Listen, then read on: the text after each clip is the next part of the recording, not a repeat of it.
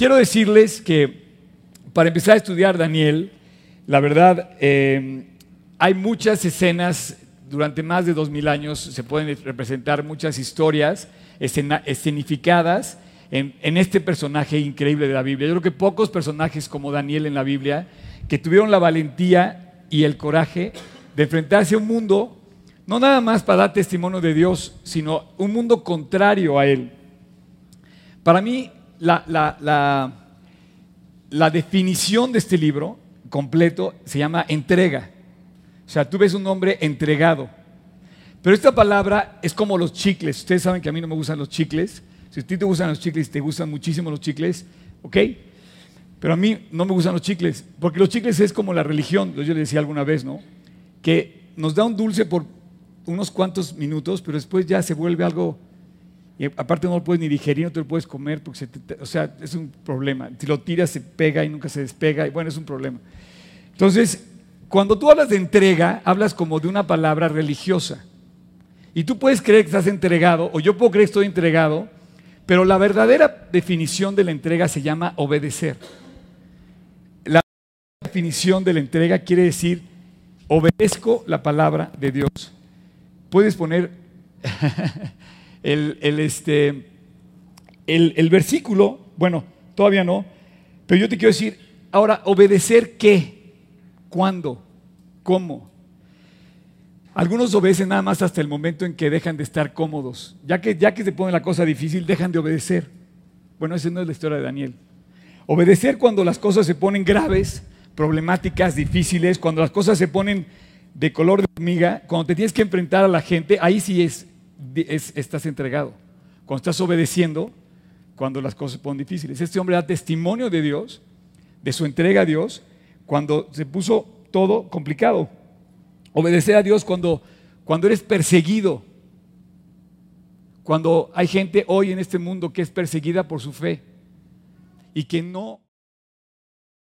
Este hombre, este es Daniel, en medio de las más duras persecuciones que vivió, dice, sigo dando testimonio de Cristo. Obedecer a Dios es entrega o entrega es obedecer cuando tú obedeces, cuando la gente se burla de ti.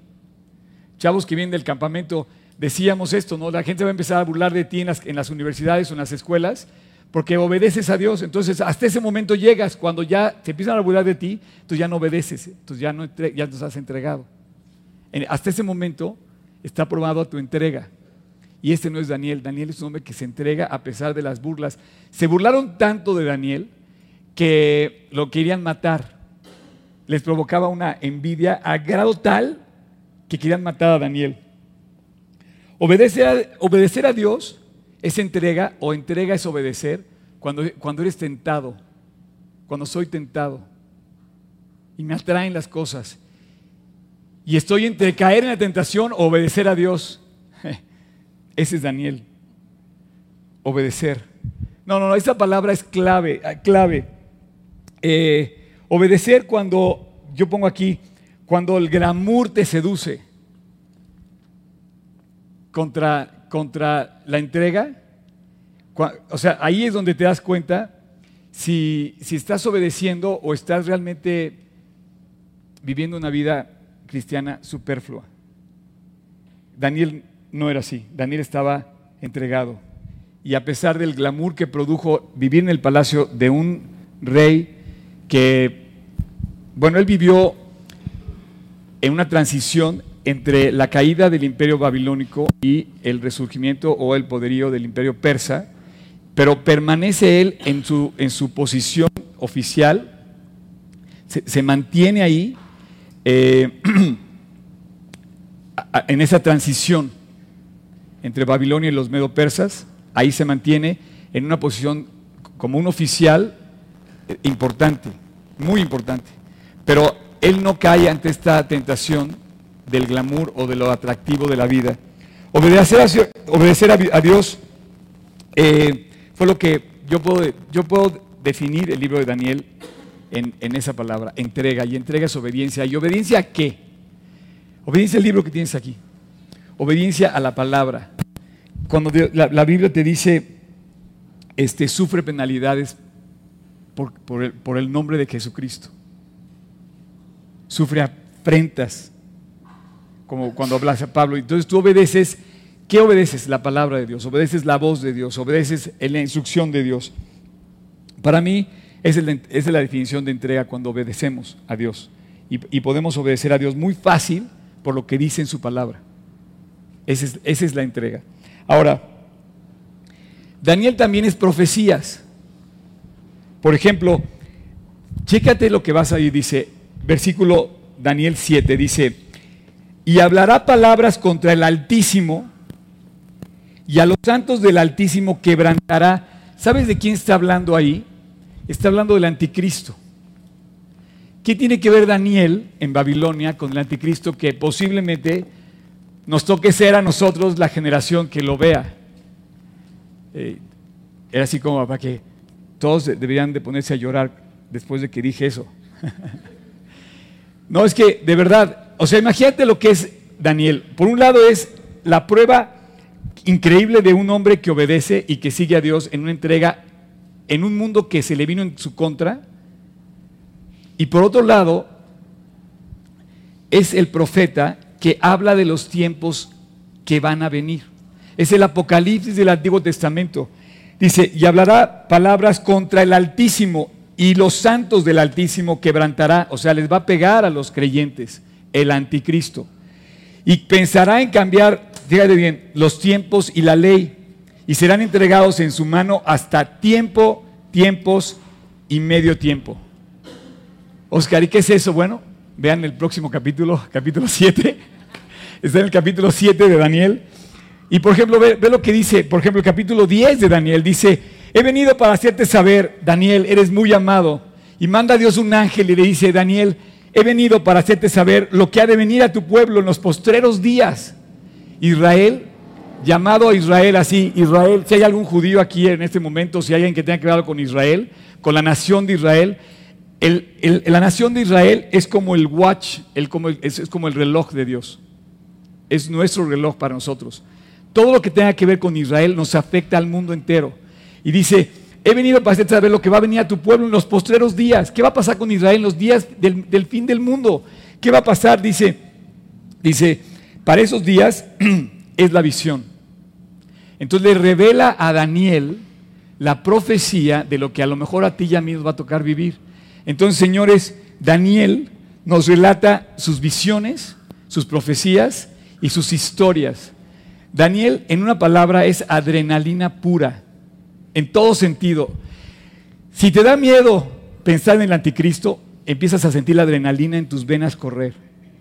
¿Qué va a pasar el tiempo del fin? Estoy preparado para el tiempo del fin va a venir algo que me va a afectar. ¿Qué va a pasar con mis deseos que quiero hacer? Algunos dicen, yo me quiero casar antes que venga el anticristo. Pues dame chance, Dios, por favor, antes de que pase esto, ¿no? Este, pues empiezas a sentir así como cosas. Pues esa adrenalina que empieza a fluir por tus venas. Tú imagínate cuando de repente le revela Dios a Daniel lo que va a venir en los tiempos futuros, adrenalina pura.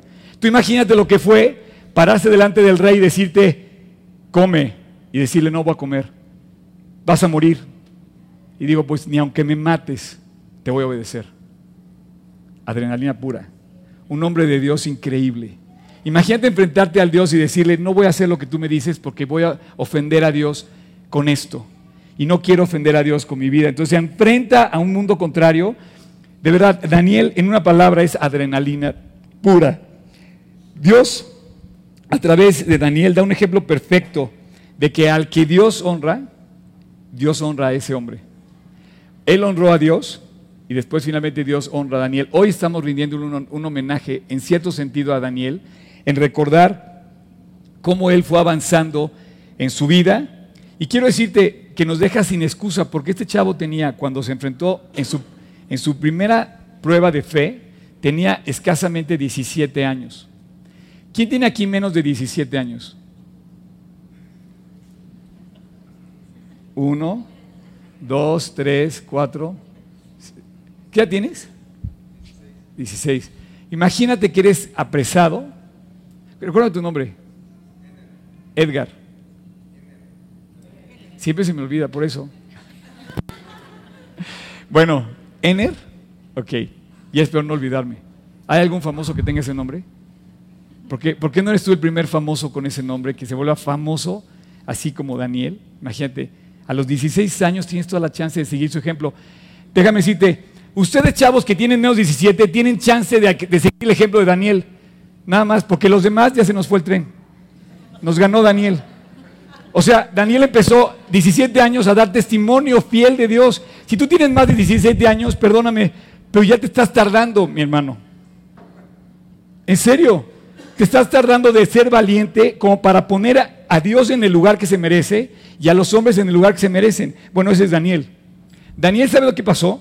Daniel es increíble porque así como hablamos del fuego, del horno de fuego en el que se metieron, Daniel fue avivando y avivando en un fuego que no se fue a apagar, en su fuego interno. Es decir, el, el, fuego no me quema, ya estoy quemado. Me quema el, el amor por Dios, me quema el favor de Dios, me quema el fervor por Dios. ¿Qué me va a quemar el fuego? Cualquier cosa que viva no es comparable con el fuego que arde en mi corazón. Daniel fue de avivamiento en avivamiento. Es la palabra clave de este libro. Vemos un hombre avivado en todo sentido. Él decidió andar por un solo camino y fue por el camino de estar avivado en su fe. O sea, no dejó que nada, a pesar de las broncas que tuvo, a, pesar de las condenas de las que fue objeto, no dejó que nada apagara su fe. Daniel nos deja sin excusa, no solo a los mayores de 17 años, sino nos deja sin excusa porque no hay prueba más grande que haya vivido Daniel a la que no se haya enfrentado con valor. Y escoge un solo camino, voy a vivir avivado para Dios.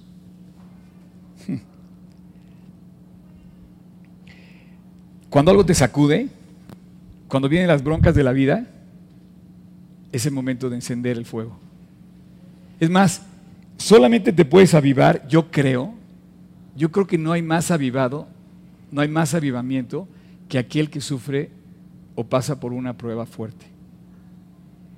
Una de dos, o te caes o te avivas. Pero parece ser como que las pruebas es la chispa que enciende el fuego del avivamiento del corazón de una persona que vive para Cristo. Y dices, no voy a caer, no voy a claudicar, voy a seguir confiando, voy a seguir avanzando, le voy a seguir creyendo a Dios. Y pareciera que cuando algo te sacude, viene el avivamiento en tu corazón. No hay avivamiento sin haber algo, sin haber habido antes algo que te sacudiera. Una prueba, por ejemplo, de salud una prueba económica, una prueba de trabajo, una prueba de esas que ahora debemos orar por ese país que sufre México con tanta violencia, una prueba de injusticia, una prueba de corrupción, y cuando empieza a arder en ti el odio o el rencor o la injusticia o la frustración, tienes dos opciones, o caerte o que empiece a arder en ti tu fe, tu confianza y la fuerza que Dios puede traer en ti de caminar con Dios agarrado de Él con todas tus fuerzas. Seis historias y cuatro profecías. Del capítulo 1 al 6 vamos a ver las historias más increíbles que te puedan contar. Ahí está Daniel, miren. Díganme si no se, la rifó aquí Job. Está increíble. Del capítulo 1 al 6 vamos a ver seis historias de obediencia radical. en fe, de obediencia ante la adversidad, ante la adversidad total, tú ves, vamos a ver historias de obediencia. La vamos a comenzar a ver hoy en el capítulo 1. Eh, unas historias de fidelidad, de integridad, de perseverancia. La verdad, muy pocos de nosotros vivimos en ambientes eh, donde no tenemos que dar un testimonio. O sea, esta práctica dura escasamente 45 minutos y cuando, cuando me paso y que me andan allí, ya te pasaste, dura 50 o una hora o una hora y cuarto. Y de repente me unas regañadas, oye, es que te tardaste demasiado. Bueno, este es el ambiente donde no vas a ser probado. El resto de la semana, las horas y minutos y los días que restan de la semana, tú vas a ser probado. Estos seis capítulos hablan de esas historias donde Dios no está cerca, sino el mundo está cerca. Y entonces tú tienes que agarrarte de Dios para enfrentar ese mundo tan malo en el que tú vas a vivir saliendo de esa puerta. O inclusive aquí adentro. Dicen que algunos oran, esa frase venía en mi discipulado de esta semana, los que discipularon conmigo esa semana recordan la frase, algunos oran solamente hasta el día de la prosperidad. ¿Eh? ¿Qué tal? Claro, mientras todo va bonito, ay sí, Señor, gracias, no sé qué. Pero cuando las cosas se ponen durísimas, Señor, ¿qué onda contigo? ¿Por qué me tratas así? Entonces dicen, muchos oran hasta el día en que todo va bien. Una de dos, o porque todo está bien y estás bien a gusto, o porque hasta ahí llegó la cosa y dijiste ya no más. Entonces, mientras que todo va bien, hasta que conseguiste lo que quieres, muchos se entregan a Dios solamente hasta ese momento. Qué cruel, ¿no? Chavos del campamento, se me haría terrible que tú estuvieras entregado a Dios durante los seis días del campamento y después el resto del año como un cualquiera. No, champ.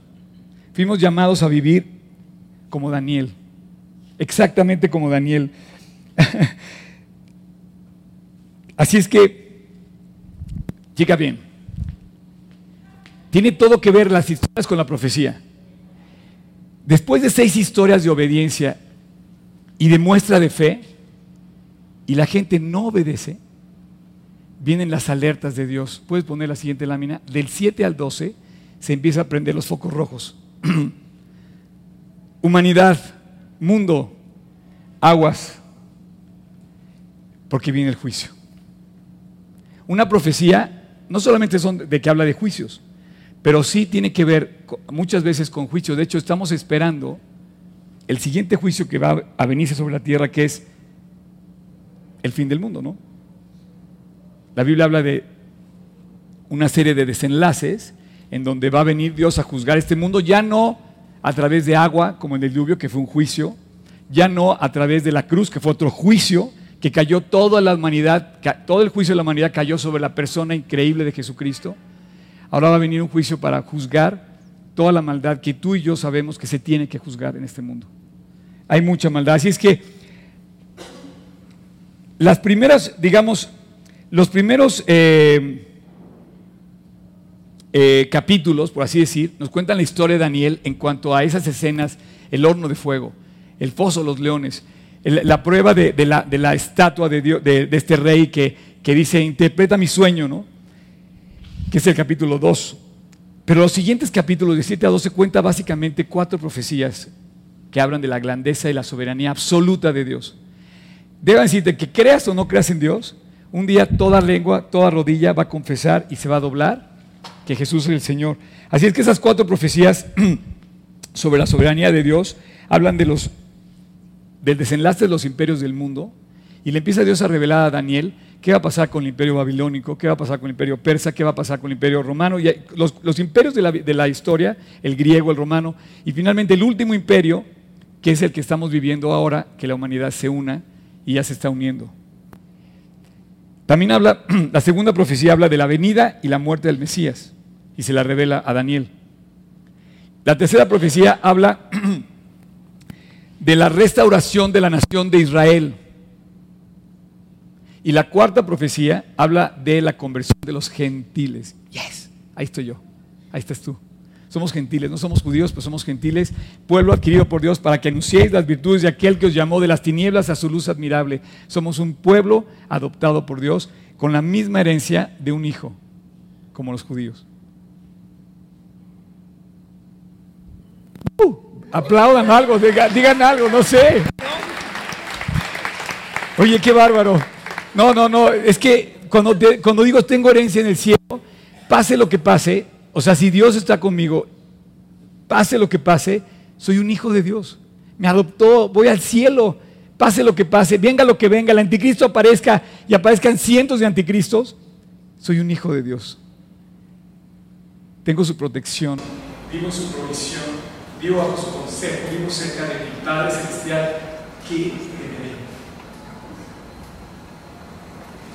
Así es que las últimas eh, profecías o los últimos capítulos de la mitad, del 7 al 12, vamos a ver el Apocalipsis. Así es que más te vale que, te vayas preparando. Mucho estudio, sí. Muy difícil de entender, sí. Mucha explicación, sí. Pero vamos a ver a Dios absolutamente soberano. Y eso está fácil de comprender. Dios reina sobre la nación. Y tarde o temprano, toda, toda boca lo va a contestar tal cual. Así que también podemos concentrar en dos, básicamente en dos grupos. El primero, en conocer los datos históricos pasados, presentes y no, todavía no futuros porque no los conocer. Los datos históricos solamente no los conocer de la historia, pero sí en una profecía. Entonces yo puedo decir, también nos podemos concentrar en conocer los datos históricos y modernos sobre las profecías. Por ejemplo, no sé si has visto últimamente lo que están comentando que va a pasar el mes de septiembre, que el avión de la ONU, el Papa va a estar en la ONU, el pacto de, que está presentando en Francia para firmar la paz con Palestina, quién sabe qué tanta cosa, pero nos podemos concentrar en eso, o también nos podemos concentrar en las profundas enseñanzas de la vida de este increíble hombre. Yo pienso que Dios trae esta enseñanza en nuestro corazón en un tiempo exacto. ¿Nunca te has fijado cómo Dios llega a la hora de la prueba a tiempo? Cuando tú estás pasando por una prueba, cuando tú estás pasando por una gran necesidad, por ejemplo, tienes que ver a un abogado porque algo pasó, y Dios llega a la hora de la cita contigo. Si tú le pides a Dios que te acompañe, Él llega contigo puntual para siempre. Al doctor, el, al, acreedor que no le puedes pagar, qué sé yo, a la persona que tiene ese problema, Dios llega contigo a la cita si tú te hagas rendirla contigo puntual. Y Él está llegando puntual a este momento con nosotros a, a, mostrarnos que nuestra necesidad más grande de este momento ya no perder el tiempo. Te digo, si tienes, si tienes menos de 16 años, los únicos que hay 5 personas aquí son los únicos que tienen chance de acompañar a Daniel en su increíble vida. Tienes más de 17 años, ya nos tardamos. Ya se nos fue la onda. Ahora, vamos a abrir nuestra Biblia. Vamos a abrir nuestra Biblia en Daniel capítulo 1.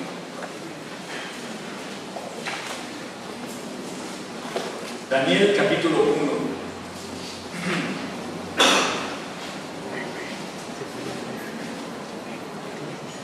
Puedes poner, y vamos a leer, no, vamos a leer, después el, el emblema que has puesto de los, de los amigos de Daniel, del 1 al 6, es que ahora es un exacto, ¿eh? Ahí va, vamos a, déjenlo ahí, dice, durante el tercer año del reinado de Joacim, rey de Judá, llegó a Jerusalén el rey Nabucodonosor de Babilonia y la sitió. El Señor le dio victoria sobre el rey Joacim de Judá y le permitió, dice, y le permitió llevarse a algunos de los objetos sagrados del templo de Dios. Así fue Nabucodonosor y se los llevó a Babilonia y los puso en la casa del tesoro del templo de su Dios. Luego el rey ordenó a Aspenaz, el jefe del de Estado Mayor, que trajera al palacio algunos de los jóvenes de la familia real de Judá. Ahí están los cuatro jóvenes. Dice, y te dio cuatro porque menciona a los cuatro, y es importante ver los nombres de quiénes eran y quiénes eran. Y dice, y otras familias nobles, nobles que habían sido llevados a Babilonia como cautivos. Selecciona solo a jóvenes santos, perdón, fuertes, y de buen parecer, y le dijo, asegúrate de que sean instruidos en todas las ramas del saber, que estén dotados del conocimiento y de buen juicio, y que sean aptos para servir en el palacio real. Enseña a estos jóvenes el idioma y la literatura de Babilonia. Y el rey les asignó una ración diaria de la comida y del vino que proveían de su propia cocina. Debían de seguir entrenamiento por tres años y después entrarían al servicio real. Estoy, estoy viendo otra versión, estoy viendo la versión 60, pero por eso estoy describiendo la, la, escena. El rey Nabucodonosor invade Israel, realmente acaba con, con, con esta nación, eh, se inicia la diáspora y se empieza, a hacer, se empieza a hacer el conteo en el reloj de Dios de todo lo que pasa en de Israel. Empiezan a contarse los 70 años, empiezan a contarse las profecías y empiezan a ver, empieza a funcionar el reloj de Dios. Como diciendo Dios, Israel no, no tuvo puedo olvidar. Israel no voy a olvidar. Tengo mi plan. Pero bueno, dice, llévense todo lo que se llevaron, los utensilios de la casa real, de la, del templo, los, los, vamos a usar porque eran, eran eh, cosas de valor moral en la nación de Israel. Quiero que, quiero que recuerden esto. Todos los utensilios que se roban del templo no era una cucharita o era un vasito, eran símbolos de moralidad para Israel. Y lo que hace el rey de Babilonia es lo lleva prácticamente a emborracharse a sus fiestas. Y al rey de Babilonia le vaya en feria, como a cualquiera que juega con. Si tú juegas con la moralidad, te va a ir en feria, así, literal. Te va a ir mal. El que juega con los vasos sagrados del templo de Dios, que es la moral, y se emborracha con ellos y los toma a la ligera, le va a ir Pregúntale a Nabucodonosor en el capítulo 3, el capítulo 4 de Daniel. Ahora, Daniel se va y Daniel es un hombre de la familia, un noble de la familia real de Judá. Era un chico atractivo, sano, santo, limpio, cuerdo, y como, cuerdo, como bien cuerdo que estaba, seguía a Dios con todo su corazón. Pero nunca, nunca aparece solo. En, en el libro de Daniel, sobre todo los primeros capítulos, él nunca aparece solo, aparece Daniel and Friends, sus amigos. y ellos hicieron un increíble team, hicieron un teamwork increíble. ¿Sabes lo que es trabajar con un grupo de amigos y ser una sola persona? No, es increíble. Aquí, por ejemplo, ayer tuvimos una junta con 30 de los del staff yo les decía, somos un team increíble. Y tenemos un team casi de 70 voluntarios que vienen a este lugar para que funcione este lugar. Se me hace increíble. Pero en, pero en Babilonia, una pistola detrás y una soga en el cuello, ser amigo de tres personas fieles a Dios era lo máximo que oraran y que buscaran a Dios era increíble. Tener a alguien que respaldarte para vivir para Cristo era increíble. Así es que Daniel, siendo un adolescente, se va y arma un team y al entrar a la Academia Real de Babilonia dice, espérate, yo no voy a entrar a eso. Yo no voy a romper con mis principios, no voy a romper con lo que me han enseñado desde mi niñez. Voy a ser un hombre fiel. Te voy a matar, pues mata mis fieles, pero no, lo voy a, no voy a jugar con mi credo. Versículo 6, ahora sí, vamos a ponerlo ahí en la pantalla. Entre estos estaban Daniel and Friends. Daniel, Ananías, Misael y Azarías, de los hijos de Judá. A de los eunucos puso nombres. A Daniel puso Belsázar, a Ananías Sadrach, a Misael Isaac y a Azarías Abednego. Y Daniel propuso en su corazón no contaminarse. Olvídate dice el versículo. Él propuso, propuso en su corazón no dar marcha atrás, no jugar con Cristo, no jugar con su entrega, no jugar con el nombre de Dios. Propuso no contaminarse. Versículo 9. Bueno, no, no tenía leer, perdón. Con la porción de la comida del rey y con el vino que él bebía, pidió por tanto al jefe de los eunucos que no se le obligase a contaminarse. Daniel tuvo tanta gracia, era tan atractivo el chavo, era tan lindo, era tan buena onda, que a, a su mismo gendarme que lo cuidaba, al mismo encargado, a su mismo, ¿cómo se dice? El verdugo, le dice, oye, no, no, no me hagas hacer eso, o sea, ¿cómo? O sea, a ti no, no vienes a, no vienes a dármelos a mí, yo soy el que te va a dar órdenes. Y le dice, y puso Dios a Daniel en gracia y en buena voluntad con el jefe de los eunucos. O sea, que Dios le dio la gracia a Daniel para hablar con él y decirle, no, no, me, no me obligues a faltarle a mi Dios. Lo primero que te quiero decir es que Dios le cambia el nombre. Puedes poner el versículo 6. Dios le cambia el nombre a Misael, a Ananías, a Zarías y a Daniel. Esos cuatro nombres, déjame decirte lo primero que te voy a decir, esos cuatro nombres, todos tienen una referencia a Dios. en su, en su ser. Eh, Daniel, ¿sabes qué quiere decir? Dios es mi juez. con razón el cuate sabía lo que estaba haciendo. Cada uno de esos nombres tenían a Dios involucrado en la definición de su nombre. ¿Sabe lo que significaban los otros nombres? Puedes poner el versículo que sigue. Sadrach, Mesach y Abednego y Belsasa, todos eran símbolos idólatras. ¿Sabe lo que hizo? El, ¿Sabe lo que hizo? El rey Babilonia dijo, cámbiale ese nombre. No quiero saber nada de su Dios. Quiero que olviden su Dios. Quiero que se fascinen con vivir en el palacio real. Quiero que se fascinen con la vida del el glamour de Babilonia. Quiero que se fascinen viviendo en otro estándar, lejos del nombre de aquel Dios que tenía en Israel. Y entonces Daniel fue puesto entre la espada y la pared, y así vemos un hombre siempre, y aceptó, porque no le quedó otra. O lo mataba o aceptaba. Entonces dijo, acepto, ok. Pero a partir de ese momento él fue enfrentado día con día a, situaciones donde lo pusieron entre la espada y la pared, entre la muerte y seguir las instrucciones. Y él tuvo que enfrentarse a eso.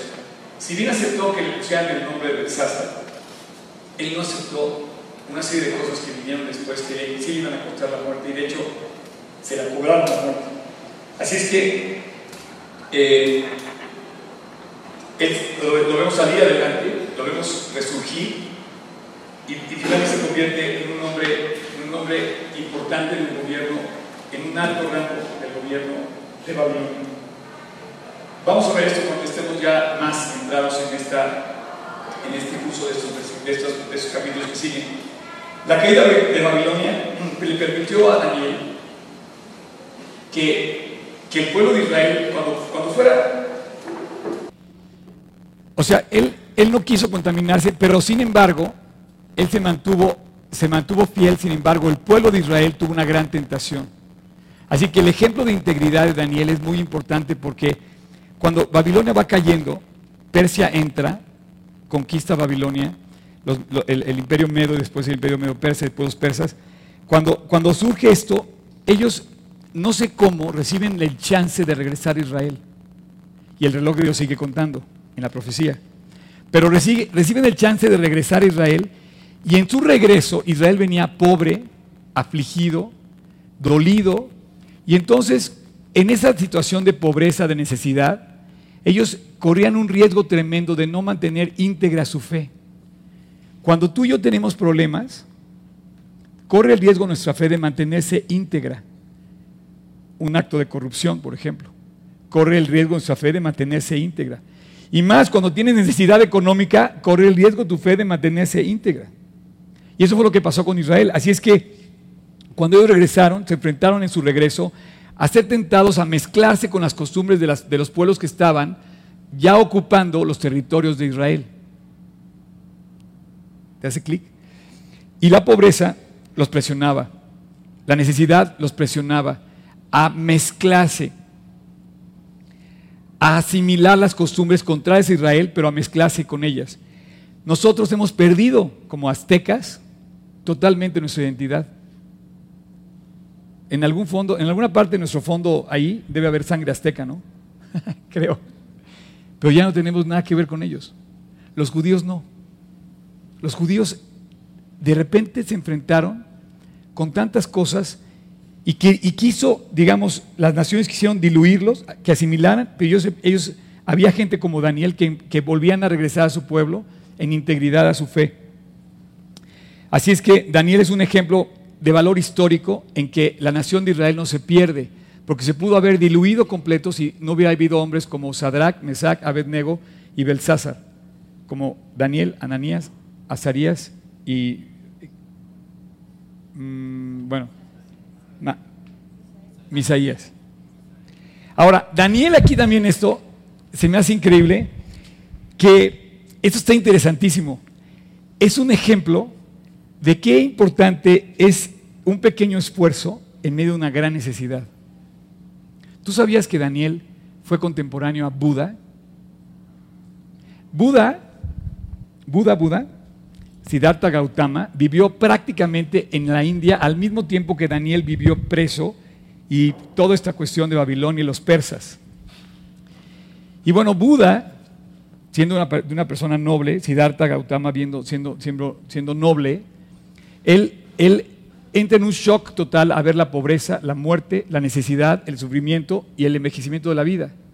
Y entonces funda o hace o crea el budismo, que básicamente lo que yo alcanzo a entender muy brevemente es un grupo de iluminados que se aíslan del mundo para vivir en un estándar de, pero así llaman, el de iluminados, o sea, no estoy diciendo nada despectivo, así es, así se llaman, somos los iluminados, así sí, ese es, y se llaman de la, eh, dice que es la gran renuncia.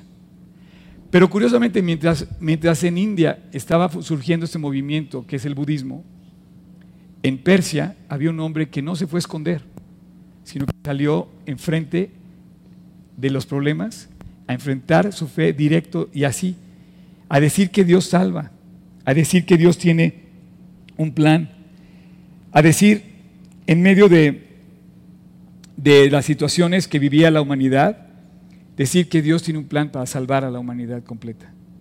Él no era Dios, obviamente, tampoco Buda era Dios, pero pero Daniel habló del Dios que sí es soberano en este mundo y que puede salvar a la humanidad.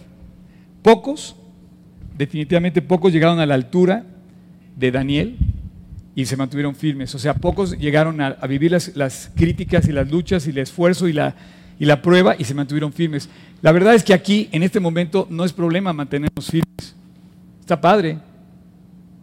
Lo, eh, mantenernos firmes es cuando de verdad las broncas se nos vienen encima, allá afuera. Las naciones no se acercan a Dios. Allá afuera no está, no o sea, es un, es un error pensar que allá afuera estamos bien. Es un error pensar que el mundo está mejorando. Es un error pensar que no corremos riesgos. La verdad, la nación cada vez está peor. Todas.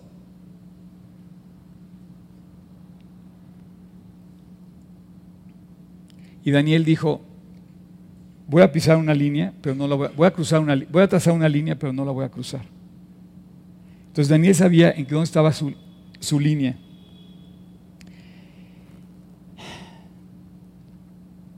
Y sabía que haber cruzado a Babilonia era ya demasiado fuera de la línea. Estar en Babilonia era, era demasiado riesgo. Era como, como estar en el lugar más contrario a Dios. Entonces él tuvo miedo de que ya estaba en territorio enemigo, entonces tuvo cada vez con más convicción de mantenerse fiel, porque dice, si cruzo la línea de mi corazón y rompo esa relación con Dios, va, a, ser un evento catastrófico y va a haber consecuencias terribles. Él, él estuvo obligado a negar los principios judeocristianos. Y cuando en un mundo te obligan a negar los principios judeocristianos, como en la Corte de Estados Unidos hoy, ya los problemas, ya, ya, ya, es un hecho. Pongo el ejemplo de la Corte de Estados Unidos porque yo pienso que el, el mundo cruzó una línea. Eh, cada vez están aprobando cosas más raras. Por ejemplo, están aprobando el aborto, cruzan otra línea. Están aprobando algunas cosas innombrables. Lo están aprobando los congresos de las, de las naciones. Y los que no están en los congresos, no se eligen por los congresos, lo están haciendo en la vida real. Están matando gente, están haciendo cosas y cruzaron la línea. Y Babilonia era la línea prohibida para un judío. Y estaba en Babilonia, en el palacio real, y dijo, yo no me voy a contaminar. Tú estás en la línea prohibida. Estamos pisando un territorio echado a perder. Tenemos que comprometernos en el corazón a no a no dar marcha atrás. Cuando los pecados se ven como buenos, estás cruzando la línea prohibida. Y cuando lo bueno se ve como mal, estás llegando a la zona de las profecías y de las advertencias. Y ahí aparecen las profecías. Ahora, cuando, te, cuando empieza todo este tema de, de, Apocalipsis y de Daniel, nos empieza a poner así como, como en alerta. Bien, qué bueno. Pero aquí estar seguro, hay un lugar donde se puede estar seguro. ¿A dónde me tengo que ir? ¿Dónde me puedo preparar para estar bien cuando venga el desenlace de la situación que va a, va a vivir el mundo? Si buscas seguridad, ¿sabes cómo se deletrea la palabra seguridad o cómo se deletreaba la palabra seguridad en los tiempos de los judíos? Yeshua, Jesús. ¿Buscas seguridad?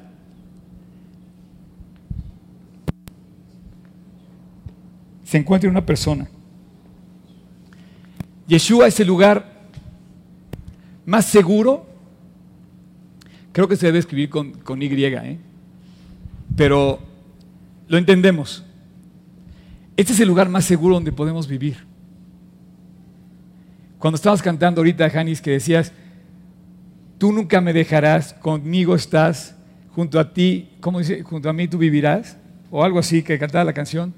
Y decía, claro, esa es mi seguridad. Mi única seguridad es, tú nunca me dejarás. Todo eso que decía, porque estamos con Él. Él es nuestro lugar, él es nuestro lugar de refugio. Al hablar de las profecías, siempre no, dejamos de tener cierto temor, cierto miedo. Les voy a pedir que vayan pasando los chicos de la, de la, banda, por favor. A los chicos del worship. Eh, pasen todos, todos de una vez. Yo te quiero decir algo. Este nombre de Jesús, Yeshua, eh, tiene un significado muy profundo porque para un judío decir Yeshua es decir salvación, salvador, lugar de salvación. Es lo que significa Jesús, salvador, porque Él salvará a su pueblo de sus pecados, le dijo el ángel a los pastores, ¿se acuerdan? Y pondrá su nombre Jesús porque Él salvará a su pueblo de sus pecados. Así es que si no has nacido de nuevo, si tú no has nacido de nuevo, no estás en el lugar a salvo. Corres peligro. Porque tus pecados te están apartando de ese lugar de la salvación. No estás seguro y no vas al cielo. Si tú no estás en Cristo, no eres una nueva criatura. Si no estás en Yeshua, no tienes un Salvador. Careces de una persona que te salve. Es Cristo el que salva. Es Cristo el lugar seguro.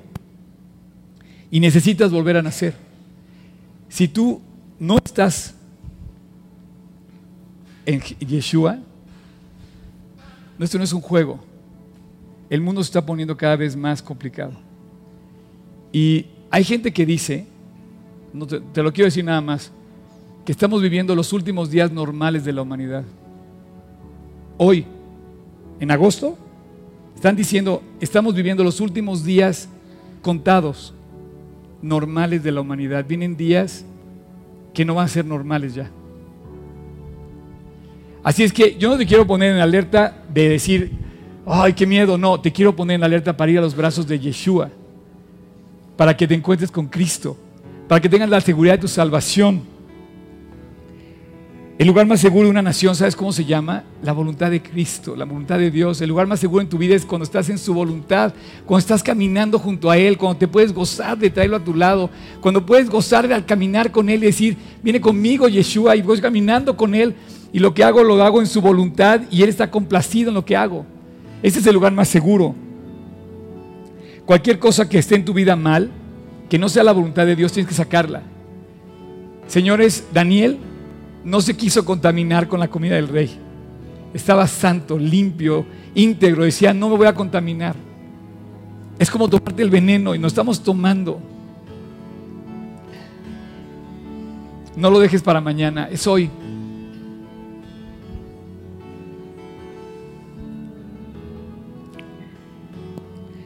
Daniel cambió su fe. Cambió su fe cuando estaba en el palacio de Judá, cuando estaba con los nobles de Judá, y se encuentra en el palacio de Babilonia, tuvo que cambiar su fe. Tú tienes que cambiar tu fe. Tú y yo tenemos que cambiar nuestra fe. De una fe aparente, de una fe que aparenta, de una fe superflua, a una fe real, de a de veras. En donde digas, si hoy me mata Dios, o si hoy viene Dios, o si mañana llega el anticristo, yo estoy con Jesús. Yo tengo a Jesús. Daniel tuvo que cambiar su fe porque de una fe de statu quo cómodamente en Judá, tuvo que vivir su fe, una fe radical. No lo voy a hacer, no me obligues a hacerlo y aunque me cueste la vida, no lo voy a hacer. Y su fe se volvió radical. No se, volvió de pacotilla, como dicen. Su fe dejó de ser cultural en su cultura judía. Lo llevan a Babilonia y se volvió una fe viva. Una fe contra la cultura de Babilonia. Tú, y yo tenemos que vivir así nuestra fe, contra nuestra cultura que está alrededor. En lugar de llenarnos de la cultura alrededor, tenemos que salir en contra de la cultura y decir, ¿sabe qué? No es así, es con Jesús lo que necesitamos hacer. Es ir a Jesús, es hablar de Jesús. Oye, no, yo no creo en eso. Pues deberías, mi hermano, porque te va a llevar el tren. En serio, tus pecados y mis pecados me condenan. ¿No te has puesto a pensar lo que merecen nuestras faltas? ¿No te has puesto a pensar lo que merece un secuestrador, un ladrón, un mentiroso, un traicionero, un defraudador, un violador? ¿Te, puedes imaginar lo que merece? Bueno, pues no estamos muy lejos. Vivimos una sociedad así. Tenemos que ir a Jesús. La fe de Daniel se volvió anticultural, se vio contra su cultura, dejó la cultura que tenía en Israel y se vio, tengo que vivir mi fe a pesar de que vengo a otra cultura, Babilonia. La fe de, Daniel se volvió una fe viva, revolucionaria. Estaba muy a gusto en Israel. Junto a todas sus gentes cantaban los, salmos que se cantan cuando estás en Israel. Y puedes salir con tus amigos a cantar, ¿no? Y dices, estoy en casa y puedo cantar y me alegré con los que me decían, a la casa de Dios iremos. Y él estaba establecido en su fe y de repente Dios lo saca de ahí y lo lleva y dice, ahora tienes que vivir una fe revolucionaria. Tienes que armar una revolución. Tienes que cambiar la vida. Tienes que cambiar tu vida. Cierra tus ojos por un momento, por favor. La verdad, no me interesa a mí sacar ningún provecho de lo que te voy a decir. Pero yo tengo que hacerlo. Yo soy el pastor de este lugar. Si me estás oyendo aquí o me estás oyendo en línea, no sé quién seas, no tengo nada personal. Tengo un deseo enorme de llevarte a los brazos de Jesús.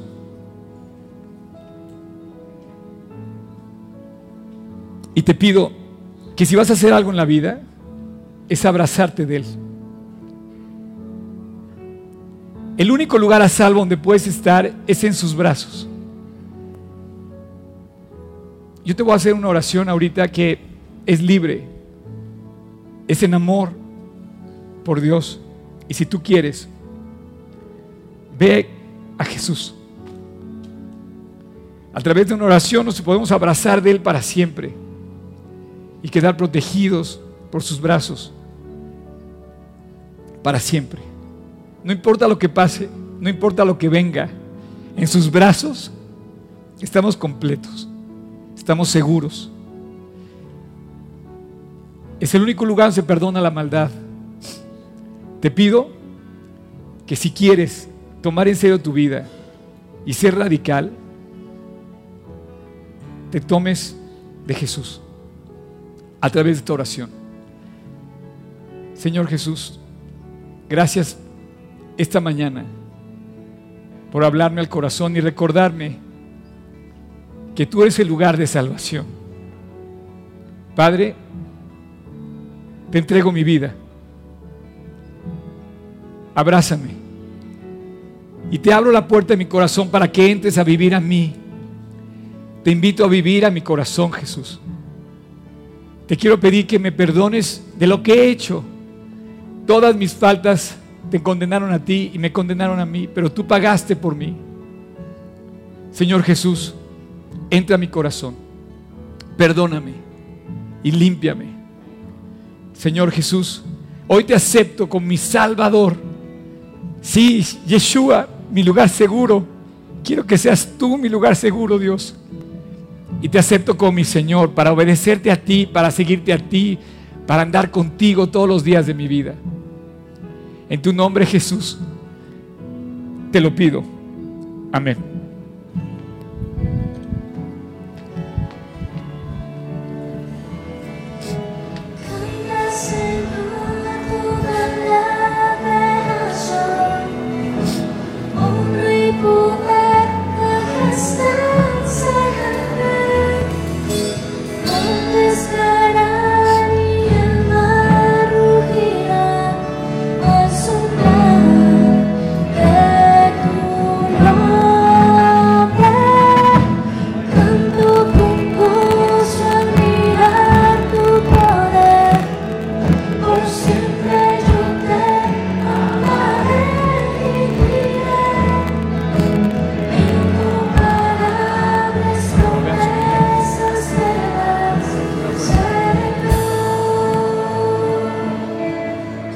Decirte algo. Tomen asiento tantito.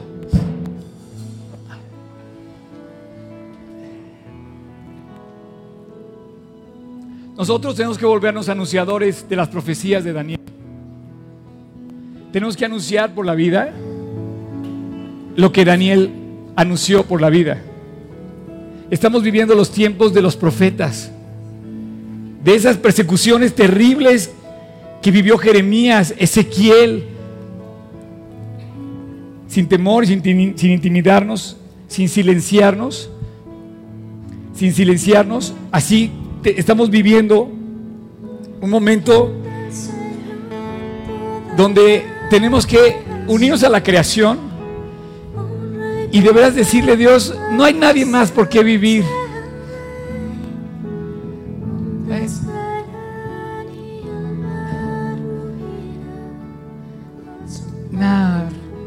De su nombre. Yo quiero decirte que estas no son, no son palabras, porque tú las puedes oír ahorita en una bella canción, pero tenemos que salir a decirlas allá afuera. Nuestra, nuestra misión ahora es tomar la vida en serio. Te voy a decir, estamos viviendo el, el tiempo de la prueba. Hoy Hoy estamos viviendo tiempos de prueba. Yo quisiera que aquí nadie se fuera sin decir, Jesús está en mi corazón, estoy a salvo en los brazos de Cristo. Estos son los tiempos de Elías, los tiempos de Ezequiel, los tiempos de Jeremías, los tiempos de los apóstoles. ¿Sabes qué tiempos vivió los apóstoles? Viviendo tiempos que salieron, salieron a impactar al mundo con su fe. Estamos viviendo esos tiempos, los tiempos de la Biblia los tienes hoy. ¿A quién estás impactando con tu fe en tu vida? ¿A quién estás hablándole? Cuando una civilización se vuelve en contra de los principios de Dios, es tiempo de los creyentes de salir a vivir. ¿Sabes qué? Estamos viviendo una cultura anticristiana. Tenemos que salir a vivir como cristianos. Estamos viendo, viendo los tiempos bíblicos han llegado. Daniel 1.17, si lo quieres poner. Dice, a estos cuatro muchachos Dios les dio conocimiento, inteligencia en todas las letras, ciencias. Les dio todo. Los hizo brillar en una generación perdida. Dice, esos cuatro muchachos, cuatro jovencitos, les dio todo. ¿Para qué? Porque sabes que tú vas a pasar a la historia, le dijo a Daniel. A la historia de Israel, a la historia de la humanidad. Y en G36 Polanco, en los 2015, van a hablar de ti, alentando a la gente a vivir como Él. ¿Sabes qué? Déjame decirte algo. Y dice, y Daniel tuvo todo entendimiento en toda visión y sueños. Y de repente estaba convencido de caminar y seguir adelante con Cristo. Todos tenemos que estar listos. Todos tenemos que estar listos. Orar por un avivamiento y no solamente orar por un avivamiento en nuestra vida, vivir un avivamiento. Ya dejemos de orar pensando que un día nos va a contestar Dios, pensando que ya estamos en el momento de avivar nuestra vida. ¿Cuándo vamos a dejar que Dios avive nuestra vida? ¿Cuándo quieres que llegue el fuego dentro de 10 años a tu corazón? Ahora porque llegue hoy, porque empieza a vivir hoy un avivamiento. Si tú decides vivir un avivamiento, si yo decido vivir un avivamiento, este, este día va a cambiar.